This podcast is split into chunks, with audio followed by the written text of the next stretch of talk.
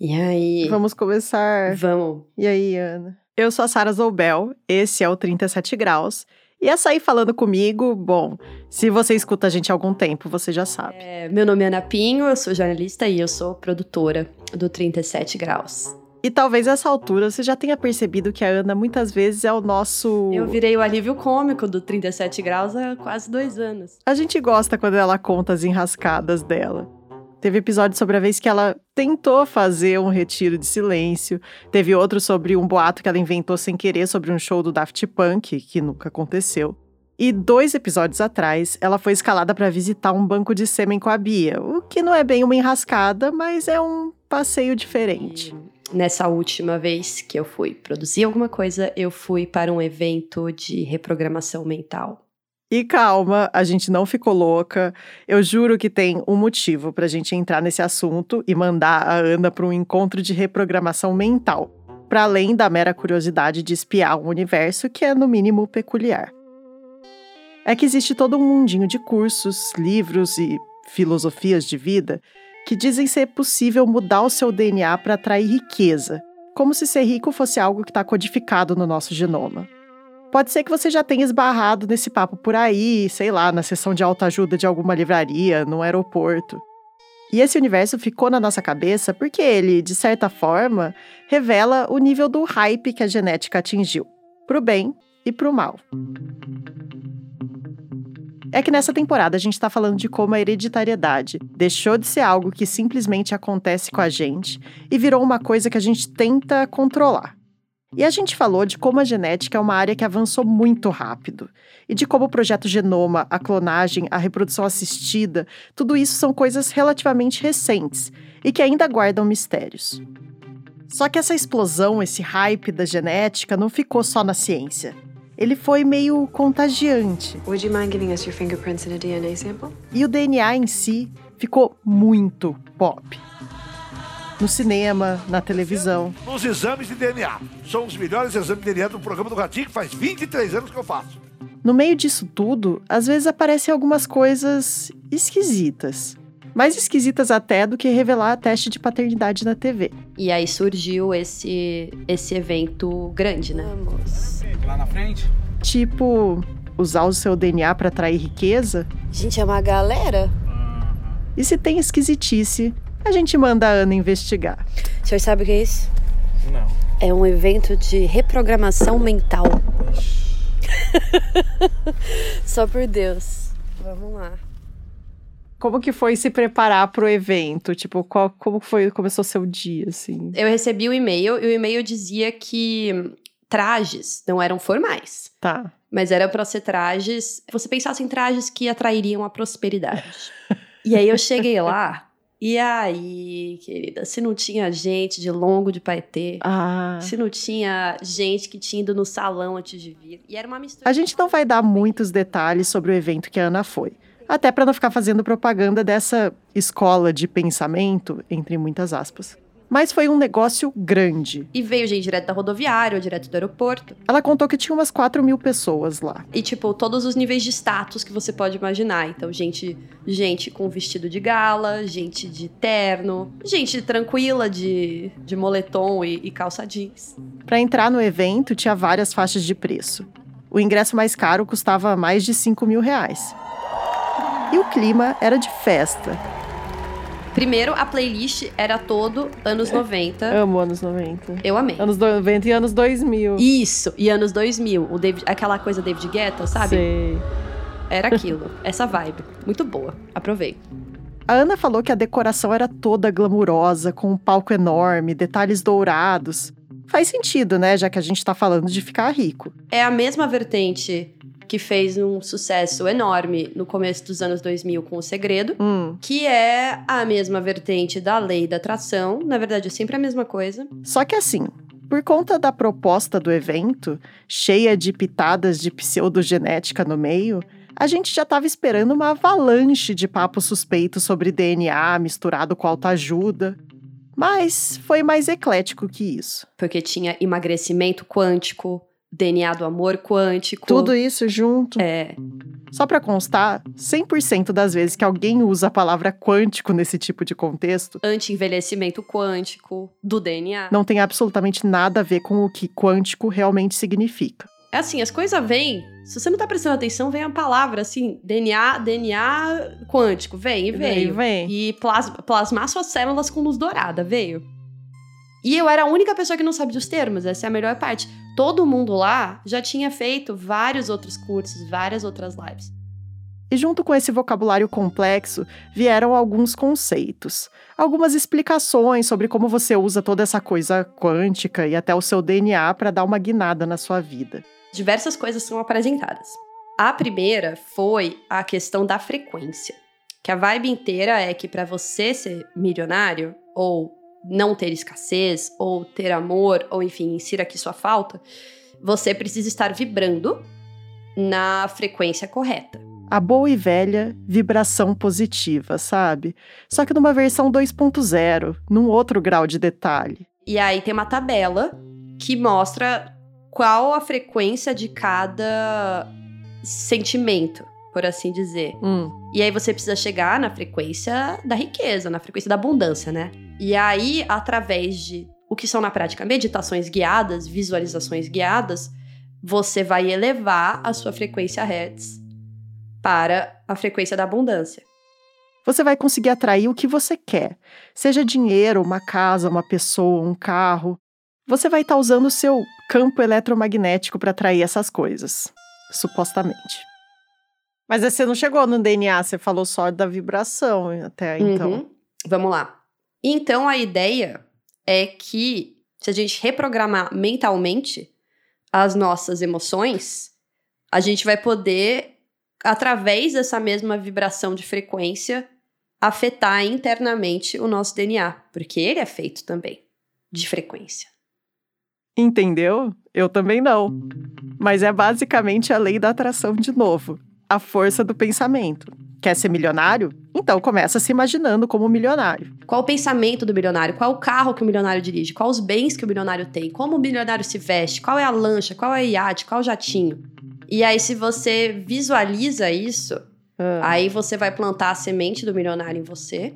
E porque tudo isso você tá, lembre-se, ao mesmo tempo vibrando nessa, nessa frequência correta. Conforme você pratica essas visualizações, a sua mente vai sendo, de certa forma, enganada, que aquela visualização é algo real naquele momento. E com o tempo, com a repetição, você vai transformar o seu DNA dessa forma. tá. Porque você, você vai vibrar tantas vezes que a vibração da energia do seu DNA vai mudar. Você fisicamente se altera. É mais ou menos isso. Uhum. No fim das contas, a ideia é bem simples. Mas ela não pode ser tão simples assim, porque senão não convence. Como a física quântica, a mecânica quântica, são extremamente difíceis de explicar, Uhum. assim como um DNA, né? Um- Uhum. Porque já tá no mundo das coisas invisíveis. A gente sabe que existe, mas já tá ali. Eu sei lá como funciona, eu sei que tem. Então, qualquer pessoa que vem meia dúzia de palavras e coloca uma, uma coisa científica no meio, um termo científico no meio, e tem muitos, é uma forma de dar uma roupagem aceitável a uma coisa que é essencialmente um culto. Tá. Eu digo culto no sentido de que é aquela, aquela experiência de um universo exclusivo, fechado, que tem os próprios termos, que essas pessoas elas compartilham do segredo, porque é isso, é tudo uma vibe segredo, alguém descobriu o segredo e agora ela vai te passar esse segredo. Mas ela tem mais partes desse segredo se você quiser comprar os cursos. E seria só cômico se não fosse também um pouco trágico e caro. Em alguns momentos, as pessoas do meu lado choravam durante essas visualizações. Porque é isso assim, se imagina amada, se imagina admirada.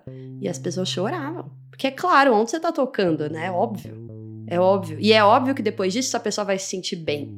Ou um pouquinho melhor do que ela tava. E ela vai atribuir isso ao, ao a física quântica da reprogramação do DNA. É. É uma catarse, né? Porque é todo um evento, tipo, programado pra, pra que as pessoas sintam essa, essas emoções, assim, fortes lá, né? Inclusive na música, né? No crescendo da música, que vai virando aquela coisa. É, é muito programado, nada ali é por acaso. As pessoas que são as coaches desse nível de sucesso, elas não são vistas só como professoras, né? Elas são vistas como seres onipotentes, iluminados, donos de conhecimentos inquestionáveis. É, e eles se vendem como a minha vida mudou por conta disso, portanto a sua vida pode mudar. Veja aqui o que eu tenho hoje, você pode ser eu amanhã. É difícil saber até que ponto as pessoas que estavam nesse evento e que procuram esse tipo de curso acreditam mesmo que as vibrações vão mudar o DNA delas ou a vida delas. Mas bate uma agonia de ver fenômenos impossíveis sendo vendidos como promessa de um futuro melhor e mais feliz. É, a gente sabe que não tem como editar o DNA para uma pessoa ficar rica. Né? Infelizmente, eu sou a prova disso. Continuo não milionária. Infelizmente. Mas a edição de DNA é uma coisa que hoje acontece o tempo inteiro, em vários níveis.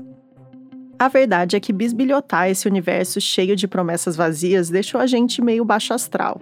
Então a gente resolveu vibrar positivo e falar do que realmente importa aqui para nossa temporada.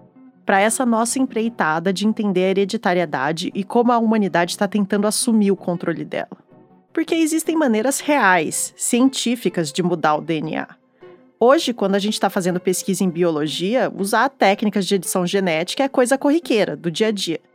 Mas, para além da bancada do laboratório, a gente agora já está ultrapassando outra fronteira, a de reescrever o DNA de pessoas e, com isso, reescrever também parte da vida delas. A gente volta nisso já já, depois de um rápido recado dos nossos amigos do podcast Ciência Suja. Oi, Bi. Oi, Sara. Obrigado mesmo por ceder esse espaço. A gente é fã de vocês. Bom, eu sou o Terro Preste, tô aqui para dizer que o Ciência Suja tá com a terceira temporada no ar. O Ciência Suja é um podcast que traz casos de fraudes na ciência e pela primeira vez a gente está trabalhando em parceria com outros jornalistas e divulgadores para trazer sete episódios sobre desinformação em ciência. Dá uma olhada lá no nosso feed e nas nossas redes para saber mais. Os episódios do Ciência Suja são quinzenais e saem sempre às quintas-feiras. Até lá! Bom, retomando, a gente estava começando a falar de edição genética. Perfeito, porque aí, veja, quando a gente estava falando desse episódio, eu ali fingi um costume, né, de, de, de que eu sabia onde estava a fronteira da edição genética hoje em dia. Quando tudo o que eu sei é uma ah. TED Talk do CRISPR, que eu já vi duas vezes, e eu acho que eu não entendi inteira. CRISPR. Essa é uma palavra, ou melhor, um acrônimo, que sempre aparece quando o assunto é editar o DNA. E eu já vou chegar nisso. Então, a minha primeira pergunta seria: beleza, edição genética está rolando. Então, a edição genética, na verdade, assim, os humanos influenciarem a genética de outras espécies, isso acontece desde que a gente é gente, porque a gente, através de seleção, de cruzamento, seleciona as plantas que produzem as comidas que a gente come. Isso é o que a gente chama de melhoramento genético. Faz milhares e milhares de anos que o ser humano escolhe os, entre aspas, melhores exemplares das espécies que ele cultiva ou usa. E nisso a gente acaba moldando o destino daquela planta ou animal. Então, o milho, por exemplo, ele é praticamente uma planta que foi criada por humanos, né? Se olhar o, o milho original, não tem nada a ver com o milho que a gente come agora. Hum. O, os próprios pets, né? O cachorro. O cachorro é uma coisa que evoluiu junto com o homem. Mas a edição genética mesmo, o ato de intencionalmente interferir no DNA de um ser vivo, isso é coisa um pouco mais recente, da segunda metade do século XX. Alguns dos primeiros experimentos para manipular geneticamente os organismos eram bem simples. O que dava para fazer era induzir mudanças ao acaso. Tipo tratar leveduras com um agente químico que provoca mutações, ou expor um monte de plantas à radioatividade e depois ver se uma parte delas adquiriu uma característica desejável para então selecionar e cruzar esses exemplares Power Plus ali da plantinha. Mas digamos que esses métodos não eram lá muito precisos ou eficientes. E com o tempo, a gente foi conseguindo fazer coisas mais sofisticadas. Sequenciar genes, sintetizar DNA e sim, até introduzir novas sequências genéticas em organismos. Tipo quando criaram uma bactéria que produz insulina humana lá em 1978, o que revolucionou completamente o tratamento da diabetes. Então, apesar de parecer uma coisa meio futurista, fazer edição genética não é novidade. Mas sempre foi complicado, ou às vezes praticamente impossível, fazer mudanças precisas em organismos mais complexos, num animal, em células humanas. Até que por volta de 2012, 2013, aconteceu uma revolução, um divisor de águas. Foi a grande virada de uma descoberta que já estava no forno há um bom tempo e que ia inaugurar uma nova era da edição genética. Nessa época eu estava no doutorado, e se você não lembra, eu sou da área de genética e biologia molecular. E eu trabalhava tentando entender alguns mecanismos de expressão gênica, mas eu vou te poupar dos detalhes. Mas a questão é que, para isso, eu fazia experimentos com um verminho minúsculo chamado C. elegans. E na metade de 2013, eu fui para um congresso internacional onde estava um monte de outros cientistas que trabalhavam com esse bichinho. E uma das atividades mais chamativas na programação do congresso era uma mesa redonda, que ia falar de CRISPR. Era o assunto do momento, estava pegando fogo. Porque, poucos meses antes, no início do ano, um grupo de pesquisadores do MIT, aquele instituto de pesquisa famoso dos Estados Unidos, tinha publicado um artigo capaz de brilhar os olhos de qualquer cientista da minha área. Eles contavam que tinham conseguido editar geneticamente um organismo de um jeito eficiente, rápido e relativamente simples, usando essa técnica chamada CRISPR. E, mas é só, só, só para entender também uma outra coisa, o CRISPR, ele é uma técnica, ele é uma maquininha. CRISPR significa Clustered Regularly Interspaced Short Palindromic Repeats. Terrível, eu sei. E apesar de às vezes parecer que a gente está falando de algum tipo de máquina, na verdade a gente está falando de um sistema. Um sistema que existe naturalmente em bactérias. Nessas bactérias, o sistema, que na verdade se chama CRISPR-Cas, funciona como um mecanismo de defesa contra alguns tipos de invasores. Por exemplo, imagina que chega um vírus querendo infectar a bactéria. Aí o sistema CRISPR age como uma tesourinha teleguiada. Ele reconhece um pedaço da sequência genética do vírus, e aí, quando ele encontra aquela maldita sequência, zip zip, ele vai lá e corta o DNA do invasor, bem ali naquele ponto. E adeus vírus. Os primeiros indícios de que esse mecanismo existia foram descobertos no fim dos anos 80 e começo dos 90, meio como uma curiosidade. E ele ficou décadas sendo estudado, um pouquinho aqui, um pouco ali, simplesmente como algo interessante que alguns micro-organismos fazem. Legal. Mas aí, em 2012, duas cientistas, a Emmanuelle Charpentier e a Jennifer Doudna, publicaram um artigo em colaboração mostrando que o CRISPR podia ser programado e usado como uma ferramenta de edição genética. E a situação pulou de olha essa coisa doida que as bactérias fazem, para e se essa for a peça que faltava para a gente conseguir editar o DNA do jeito que a gente quiser? Foi um salto tão grande que rendeu o prêmio Nobel para essas duas cientistas em 2020. Agora dava para programar aquela tesourinha teleguiada do CRISPR para reconhecer sequências de outros organismos e zip zip cortar bem no alvo. E a coisa é que quando você introduz um corte no DNA, a célula vai tentar consertar. E nesse processo de conserto, a gente consegue inserir mutações nos genes. Inclusive, a gente consegue enganar a célula. Tipo, vender uma mercadoria falsificada para ela. Psst, célula, não precisa procurar essa sequência no seu cromossomo, não. Olha o que eu tenho aqui, ó. Um DNA prontinho para você copiar. É igualzinho ao original. Aham. Uhum. Mutação? Ah, imagina. E aí, a inocente vai lá e conserta o DNA exatamente com a alteração que a gente quer por ali. Bom, voltando lá em 2013. Meses depois da descoberta da Doudna e da Charpentier, o grupo do Feng Zhang, aquele do MIT, publicou o tal estudo que eu e todo mundo tinha lido.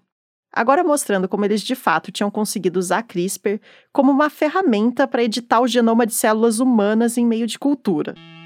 Por isso que lá no congresso que eu fui, estava rolando o maior burburinho sobre o CRISPR e todo mundo queria falar disso.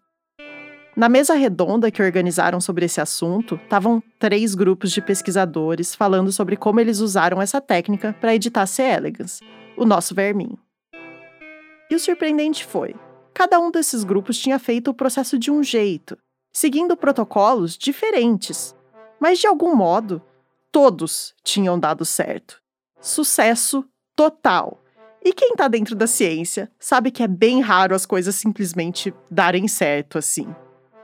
Então, todo mundo ficou em êxtase, com a mão coçando e a cabeça cheia de planos para usar essa técnica nas pesquisas de genética e modificar o genoma de um jeito super preciso. Nenhuma das ferramentas de edição genética que a gente tinha até então se comparava com essa, e eu mesma mal podia esperar para usar. Daí a gente voltou para o laboratório, foi a primeira coisa que a gente fez. A gente voltou, a minha orientadora não tinha ido nessa nesse congresso, a gente chegou e falou: Amy, Amy, não, você não acredita, todo mundo conseguiu, a gente tem que fazer, não sei o quê. E daí começamos a implementar no laboratório, assim. Então, em seguida, acho que no mesmo ano, a gente já fez as primeiras. É, os primeiros verminhos transgênicos lá com CRISPR, né, no, no nosso laboratório. Uhum. Antes de eu sair da ciência, eu fiz uns CRISPR. eu, eu botei minha mãozinha. Mandei uns CRISPR. Dez anos se passaram desde o Congresso. E nesses 10 anos, essa técnica de edição genética avançou bastante e abriu portas para um mundo de possibilidades. Possibilidades não só para pesquisa em laboratório, para quem precisava ficar ali, ligando e desligando botões nos organismos para entender como eles funcionam, como era o meu caso, mas também possibilidades para mudar a vida das pessoas. Então, o natural era: bom, a gente tem um monte de doença genética, por exemplo, que tem um único gene que é o problema ali, né? Será que a gente não consegue consertar essas doenças? Uhum. Em pessoas vivas, né? Porque também tem essa ideia de que edição genética é tipo, vai nascer uma coisa geneticamente modificada. Não, em, em, em pessoas vivas. Em pessoas vivas. E, e tá tendo isso, tá? não sei se você sabia, assim, mas tá tendo. Conta, conta tudo. A gente tá tendo os primeiros é, estudos clínicos com CRISPR. Então ainda tá no começo do ponto de vista de resultados, mas já tem alguns que são bem interessantes. Então, tem o, o, estudo clínico maior e mais famoso, que foi um dos primeiros e teve mais sucesso, é, foi um estudo clínico para doenças é, do sangue, anemia falciforme e beta-talassemia. A anemia falciforme e a beta-talassemia são doenças que afetam a hemoglobina, a proteína que transporta o oxigênio para o corpo, e que fica dentro das hemácias, as células vermelhas do sangue. Nessas doenças, que são genéticas e recessivas, ambas as cópias do gene da hemoglobina têm um defeito, uma mutação que faz com que essa proteína não seja boa em fazer o trabalho dela. E como a gente está falando de uma função bem primordial do corpo, o transporte de oxigênio, essas são doenças graves. Não tem cura, só tem tratamento. A mortalidade é alta e as pessoas têm que fazer várias transfusões de sangue ao longo da vida. Às vezes, a única chance de melhora significativa é com um transplante de medula. Mas com o CRISPR, surgiu uma nova possível solução, e um dos primeiros e mais importantes testes clínicos usando essa técnica. O teste começou em 2019, nos Estados Unidos. Foi uma cooperação entre vários grupos de pesquisa internacionais e foi financiado por empresas de biotecnologia que estavam apostando no método. No estudo, eles tiraram células da medula óssea dos pacientes e editaram geneticamente essas células em laboratório. E a estratégia era ligar de novo um outro tipo de hemoglobina que normalmente é desligado bem cedo nas nossas células, a hemoglobina fetal. E depois eles reimplantavam essas células modificadas nas pessoas. E aí, a medula óssea desses pacientes começava a produzir células vermelhas com hemoglobina fetal, que não tinha mutação e funcionava normalmente para transportar o oxigênio. Ou seja, o problema ia estar tá resolvido. Bom, isso foi alguns anos atrás e esse estudo foi bem sucedido. Ao que tudo indica, pelo menos uma parte dos participantes foi completamente curada da anemia falciforme ou da beta-talassemia. E de lá para cá começaram a rolar outros testes usando o CRISPR para tentar combater outras doenças, Teve estudo com câncer, com diabetes tipo 1, com deficiência visual genética. Uhum. Essa da cegueira genética é muito louca, porque é uma injeção no olho que as pessoas tomam. Para acordar as células do olho, tipo, os genes do olho, acorda é, aí. É, pra cor... isso, é tipo, para tentar restaurar um pouco da visão. Então, esses todos estão num estágio de começo que a gente não sabe muito bem como eles estão indo, mas eles já estão numa outra fronteira, que é vários desses agora estão querendo, edi... ou estão querendo não, estão editando direto na pessoa. Então não é mais igual esses da anemia falciforme, que era você e do câncer, que é você edita fora da pessoa em laboratório e põe de volta dentro. Então agora, por exemplo, a pessoa já tá tomando uma injeção no olho. Uhum. É, tem alguns de diabetes que já é para fazer no fígado, enfim, então já tá indo direto assim.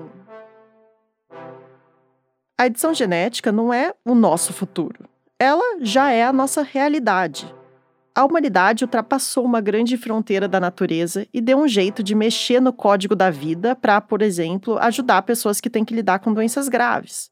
Só que daí tem a outra fronteira. Então, eu falei de uma fronteira que está acontecendo, que é tratado certas condições com CRISPR, com edição genética. Ah, A outra fronteira, fazer humanos nascerem geneticamente modificados. Porque qual a diferença? Essa outra fronteira é bem mais complexa e controversa. Qual a diferença, né? Uma pessoa que é tratada para anemia falciforme, em teoria, a gente está modificando só a carapaça, né? Então, é, a mutação que a gente introduz ali, ela não tá nos óvulos, não tá nos espermatozoides. Então, ela não tem mutações ou alterações na linha germinal, né? Que a gente chama de germline. Estão só no corpo, mas não são passadas para frente. uhum. E passar para frente a alteração em humano, hum, é, é, isso é uma coisa que a gente faz toda hora em plantas e animais, etc. Mas é uma coisa muito complicada, porque você vai fazer uma mutação numa pessoa, só que não é só ela que vai ter que viver com aquilo, né? Mas vários dos descendentes dela.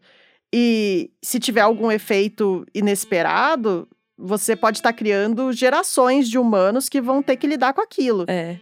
você começa a tocar ali em certos aspectos e, e eticamente a coisa começa a ficar bem complicada, né? E aí a gente entra numa, numa história que a maioria dos ouvintes deve ter sido impactado uns anos atrás, por mais que tenha aparecido brevemente, depois sumiu, assim como o médico envolvido, o dossiê dos bebês chineses. O escândalo dos bebês CRISPR. It was a birth announcement that shocked the world. Inclusive, o cara reapareceu faz pouco tempo, mas ele não é médico, é um biofísico. E agora ele, ele faz um ano, mais ou menos, ele foi solto da prisão. Ah, spoiler. Essa Spoiler. semana, um suposto experimento anunciado por um cientista chinês causou polêmica no mundo todo. Então, o que esse cara fez, né? Ele fez um, um experimento, eu, eu acho que eu posso chamar de experimento, para produzir bebês geneticamente modificados. E ele fez esse experimento de uma forma completamente irregular, porque eticamente o experimento é muito esquisito, como você vai ver. E eu não sei se você sabe os detalhes exatamente do que ele fez. Não me lembro. Esse biofísico que a gente está falando é o He Jiankui. Ele era um pesquisador na Universidade de Ciência e Tecnologia do sul da China. E ele teve a seguinte ideia: usar CRISPR para inativar um gene que é um receptor para o HIV. Ou seja, é um gene que permite que esse vírus entre na célula e infecte a pessoa. Ao inativar esse gene, você, em teoria, poderia ter uma pessoa resistente ao HIV. E aí, de um jeito completamente fora de protocolo ou comitê de ética, ele encontrou casais interessados em ter filhos, em que uma das pessoas do casal fosse positiva para o HIV. E ofereceu para pagar para eles todos os custos do processo de reprodução assistida. Isso porque na China, assim como em alguns outros países, pessoas vivendo com HIV ainda são proibidas de fazer reprodução assistida, mesmo já existindo jeitos de fazer isso de maneira segura. Então, o que aconteceu foi que esse cientista deu para esses casais uma possibilidade que não existiria fora do experimento dele. E era uma promessa importante para essas pessoas. Esse é o primeiro ponto. Mas tinha uma outra camada nessa promessa. Graças à edição genética, esses casais não iam só ter a chance de ter um filho, mas um filho resistente ao HIV, apesar de ninguém ter garantias que a estratégia dele iria funcionar. Basicamente, ele estava vendendo um sonho que tocava em feridas delicadas para essas pessoas. Na verdade, ele estava dando um sonho, porque não ia ter custo nenhum. Mas nada vem totalmente de graça nessa vida. Os casais estariam aceitando fazer parte de um experimento arriscado, fora das normas. E se eles decidissem largar o processo por algum motivo, eles iam ter que arcar com o procedimento do próprio bolso. E o He Jiankui, de fato, foi adiante com esse plano tudo em segredo. Até que em 2018 ele chocou o mundo inteiro ao anunciar que tinham nascido dois bebês, duas meninas gêmeas que supostamente carregam uma ou duas cópias de uma mutação que pode dar resistência ao HIV. Que, até onde se tem notícia, são também as primeiras humanas que vieram ao mundo geneticamente editadas. Foi um escândalo total, claro. E no meio desse alvoroço, foi confirmado o nascimento de um terceiro bebê fruto do experimento, de uma mulher que já estava grávida quando saíram as primeiras notícias. O pesquisador passou três anos na prisão e foi solto em 2022. E agora, segundo ele, ele quer voltar a trabalhar com terapias genéticas, é, mas dessa vez que não envolvem criar bebês geneticamente modificados. Mas, independente do desfecho desse caso, o fato é que foi relativamente fácil para um cientista, no caso, um cientista inescrupuloso, romper uma barreira ainda nebulosa da ciência e da ética. E mais do que nunca, isso faz a gente pensar no futuro e nos limites da edição genética. Faz a gente pensar que é essa coisa, né? Porque se você tem uma tecnologia que é possível, é difícil acreditar que a humanidade não vai usá-la, né? Tipo, pro bem ou pro mal, assim, é muito difícil acreditar que a humanidade não vai usar uma tecnologia que existe e pode ser aplicada. Sim. Mesmo colocando umas umas barreiras éticas ali, umas leis, porque daí vários países passaram leis, né, depois desse escândalo, Não falando, ah, não pode, não CRISPR." pode beber CRISPR. Vários países passaram. Hoje, editar um embrião é proibido na maioria dos lugares. Mas será que isso vai ser suficiente? Assim como muita coisa nesse mundo, a edição genética pode ser válida e útil, mas também pode ser perigosa, ainda mais sem limites claros. É uma tecnologia que evoluiu tão rápido que ela evolui mais rápido do que a, a sociedade consegue lidar com ela, sabe? Uhum. A genética, de certa maneira, ela é a internet da ciência, assim. é- É. assim, ela é ótima, mas também é ruim, mas também é muito boa, mas tá aí e a gente tem que lidar com ela de alguma maneira, mas ninguém sabe muito, muito como, né? Assim. Até que ponto a gente vai conseguir usar a edição genética para melhorar vidas e curar doenças? E ao mesmo tempo conseguir impedir que essa tecnologia avance de um jeito descontrolado, indesejado. Impedir que ela desemboque numa distopia esquisita em que a edição genética é banalizada e usada para fins duvidosos, para não dizer eugênicos. Eu sinto que hoje a gente tá num daqueles pontos da estrada em que é difícil saber o que vem depois da curva.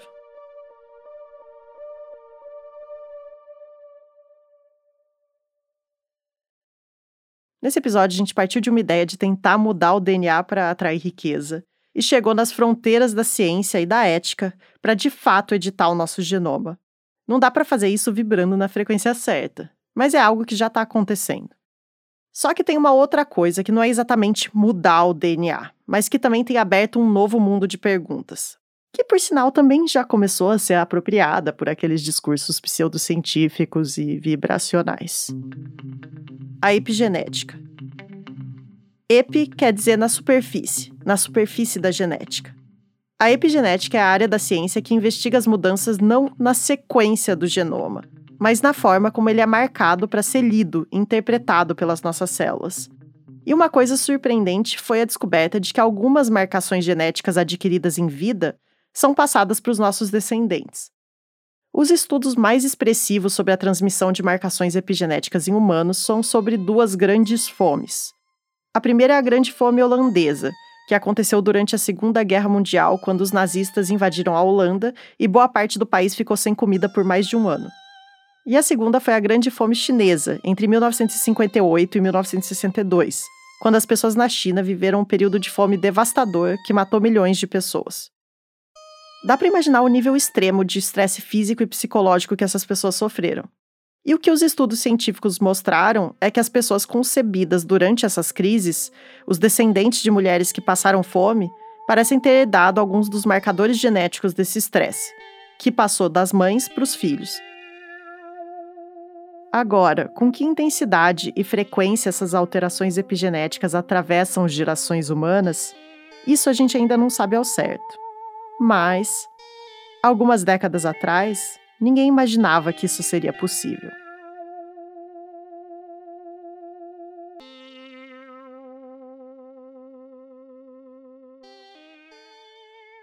No próximo episódio, a gente vai falar mais de coisas que a gente herda dos nossos pais, das partes que fazem o nosso todo e dos limites que existem, ou não, entre a gente e os seres que habitam a gente. Para ver fotos, referências e materiais complementares do episódio, é só acessar 37grauspodcast.com e acompanhe as nossas redes sociais na arroba 37podcast. Esse foi o quinto episódio da nossa temporada Hereditária. Se você gostou da história, recomenda ela para alguém. Isso ajuda muito a gente a crescer. O próximo episódio vai ao ar no dia 20 de junho. E é isso. Agora ir para casa vibrando positivamente, vibrando na frequência dos vencedores e não dos fracassados, pro meu DNA mudar para melhor. Vamos ver o que acontece. Se o ônibus passar rapidamente, eu engulo minhas palavras. Gente, o ônibus apareceu cinco segundos depois. Tudo bem, boa tarde. 37 Graus é uma produção do Lab 37 e tem apoio do Instituto Serra Pilheira, que financia a pesquisa e a divulgação científica no Brasil. Esse episódio foi produzido pela Ana Pinho e pela Sara Zoubel. O roteiro e o desenho de som foram feitos pela Sara Zoubel e por mim, Bia Guimarães. A trilha sonora original é do Gabriel Falcão e as ilustrações de capa são do Estúdio Rebimboca.